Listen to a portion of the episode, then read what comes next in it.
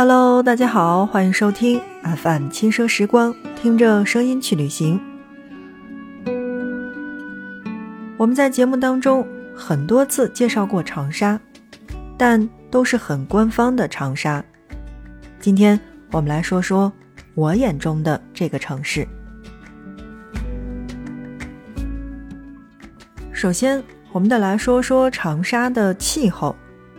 大家都知道，长沙夏天是很热的，而冬天又是那种阴冷和潮湿，让很多的北方人是受不了的。但我去的时候呢，是四月份，马上要五月的时候，那个时候的正好是躲过了冬季的这种阴冷，也即将迎来酷热，二十八九度的天气其实是刚刚好的。之所以推荐这个月份去旅行，一个呢是因为天气，第二个呢就是因为劳动节的放假时间比较短，那不会有特别多的长途的游客。不过对于一个新进的网红城市来讲的话，只能是相对人比较少。四月底五月初的这个时候，也同时是可以在五一国际劳动节看得到橘子洲头的烟花。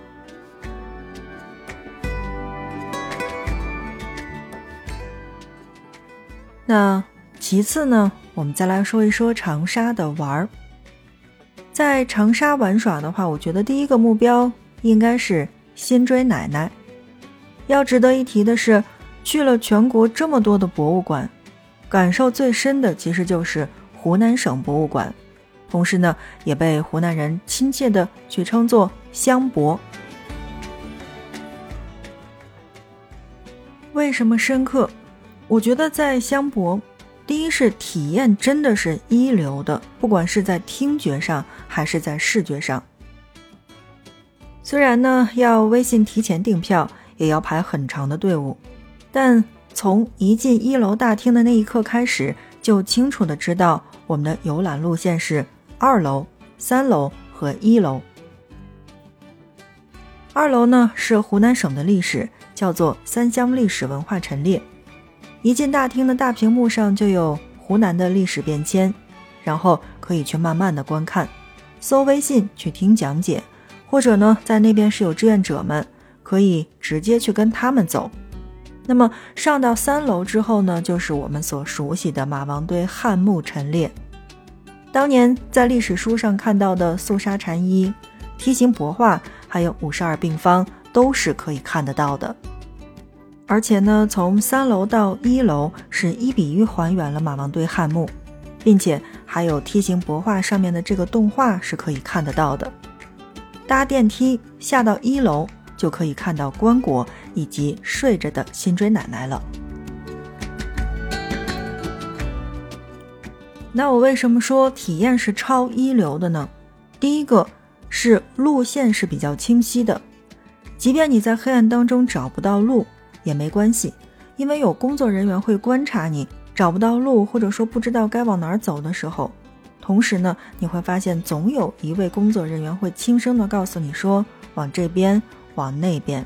那不用你在大厅当中去寻找，任何的工作人员也不用去看导览图。第二个这个体验呢，就是说，那么在展厅的这个路上是有歇脚的凳子，有开水间。甚至在路上还有这个便携途径，能够直接通到奶茶店，一杯奶茶或者一杯咖啡，一块印有梯形帛画图案的蛋糕，或者如果正好是中午的话，其实你完全可以跟家人去选择吃完简餐之后继续去逛博物馆。那么第三，我觉得就是我当时去的时候，那边的志愿者真的是给了我很多感动。就是经常出门旅行的人，或者说是经常进博物馆的人，有很多都是你有没有发现是需要我们去花钱去雇佣这个讲解员去给我们去讲解的？但是在香博的话，几乎是看不到讲解员的，完全是那种身上穿着红马甲的志愿者们。上到六十岁的退休奶奶，下到大学生，听到他们铿锵有力的讲解，多少。真的是会有些动容的，毕竟他们都不用扩音器。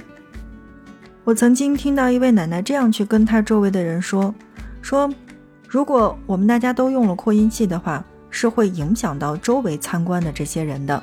所以希望大家跟好我的步伐，紧紧地贴着我，跟我一起去了解湖南的历史，家乡的历史。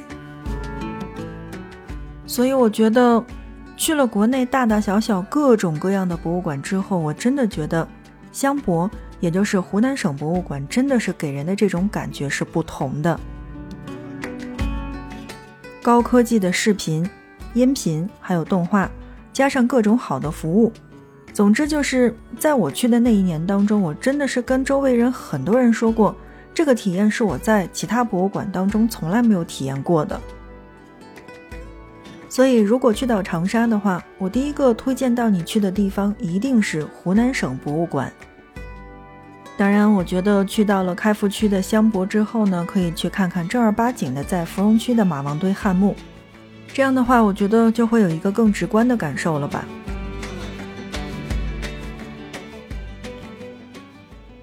说到玩儿，我真的觉得长沙这个地方有很多是可以值得去的。除了博物馆，年轻追星的孩子们应该是比较喜欢马栏山附近吧？毕竟有艺人的地方。说不准还会碰到谁呢？短视频网站上就有很多是在那个湖南卫视的那个前面这个广场上面拍的视频，那这个就不多说了吧。我觉得，呃，很多人都会选择去那边去打卡。但在节目当中，我的另外的推荐应该是岳麓书院和梅溪湖国际文化艺术中心。岳麓书院。光听这个名字，我就觉得已经很棒了。历史不历史的，等进去了再说。而梅溪湖国际文化艺术中心以及 IFS 可是时尚年轻人士的必打卡哟。所以说呢，呃，大家呢可以根据自己的喜好去玩耍。当然了，我们以后呢也会在节目当中去给大家去细致的做长沙的每一个值得打卡的地方，但。在今天的节目当中，我觉得，呃，来说说长沙的吃吧。我觉得在长沙吃是更有发言权的。第一个要说到的一定是文和友。文和友这个地方是值得拍照的，尤其是超级文和友这个地方拍照超好看。而且这种复古风究竟有多好看？其实你是在很多的综艺节目当中是有所体现的，看了就知道。关键是文和友还真的很好吃，各种辣，微辣、麻辣，还有蒜香、酱香等等，你都可以挑得到。就是你想吃到的各种东西都可以吃得到。而文和友其实在长沙是有很多家的。完全呢，去可以选择自己附近的去早早的占座，不然真的要排到地老天荒啊！哎呀，说到这个排队呢，就来说一说一个绝对在我心里面爆款的奶茶，也同样是需要排队的，就是茶颜悦色。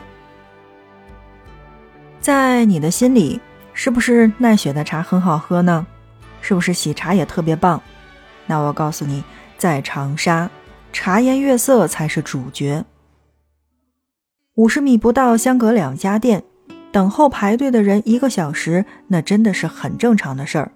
而且，我想说，真的特别特别好喝。比如说像桂花弄。其实，在成为网红城市之后，长沙的很多地方都是要排队的。呃，除了我们所说到的这个。呃，文和友呀，还有这个茶颜悦色，其他的奶茶店，只要是在这个广场附近呀，包括这个大一点的太平街的附近呀，都是要排队的。嗯，怎么讲呢？就是除了我们刚才说到的这几个地方，真的是需要排队的地方很多。就连去餐厅吃小炒黄牛肉，也是要排队等候的。太平街那个炸串儿，就是那个曾经火遍微信朋友圈的那个胡记炸炸炸。也要排队。其实说实话，真的，它就是个炸串儿，不知道为什么就变成了网红，那么火。好的，正在收听到的是 FM 轻奢时光，听着声音去旅行。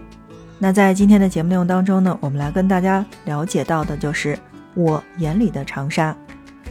虽然我是一个以旅游者心态去旅行的人，对于长沙呢没有特别多的了解，但毕竟去到的这些地方，我还是很有发言权的。再来说一说我当年的住吧，也是给大家来找一个比较好的地方。其实现在的很多年轻人呢，都会选择去住民宿。呃，其实我觉得像民宿啊、青旅呀，包括酒店呀，是哪个都可以的，关键是要离你活动的这个区域比较近。我当时呢是选择了住在这个太平街的对面，就是那个 IFS 金融中心的附近。这样的话，到哪儿呢都会很方便，而且，嗯，那个地方呢是离这个橘子洲头也不太远。所以在那边住是完全可以在屋里面看得到橘子洲的烟花的，而且呀，这个年轻人出行嘛，其实大家都知道，光排队都要排很长时间，何况是吃个饭呢？就是晚上一两点钟回来，真的是很正常的事儿。所以在那个情况下，我觉得，嗯，怎么讲，还是住的比较近是有好处的。这样的话，不管是你步行也好，还是打车，也都很方便。还有一些年轻的孩子们说：“那我就要住在这个马栏山附近。”那我觉得，在个湖南卫视录节目的时候，说不定就出来了谁呀？那这样的话，我是不是会特别特别的好呢？对，就是说不准你就可以拍一小视频，说不准你就可以要张签名照的这种感觉。开个小小的玩笑，这应该是我去到长沙的时候呢，觉得给我的最深的感受了吧？要说什么好吃？其实我个人呢是比较喜欢吃辣的，不管是臭豆腐、小炒黄牛肉，还是那个小龙虾，都特别特别的香。旅行攻略，我觉得在这一期出现是比较难的，因为这毕竟是我去玩了，我的重点来告诉大家。我的重点不是每一个人都适合，也不是每一个人都喜欢，但还是要分享给大家的。对于一个喜欢奶茶的人来说。重点推荐茶颜悦色，重点推荐四五月份去长沙。好的，那看看时间，今天的节目就是这样了，感谢大家的收听。如果你觉得这一期节目不错的话，欢迎你的转发，因为你的转发是对我们节目的最大的支持。点击关注不迷路，我们下一期再见。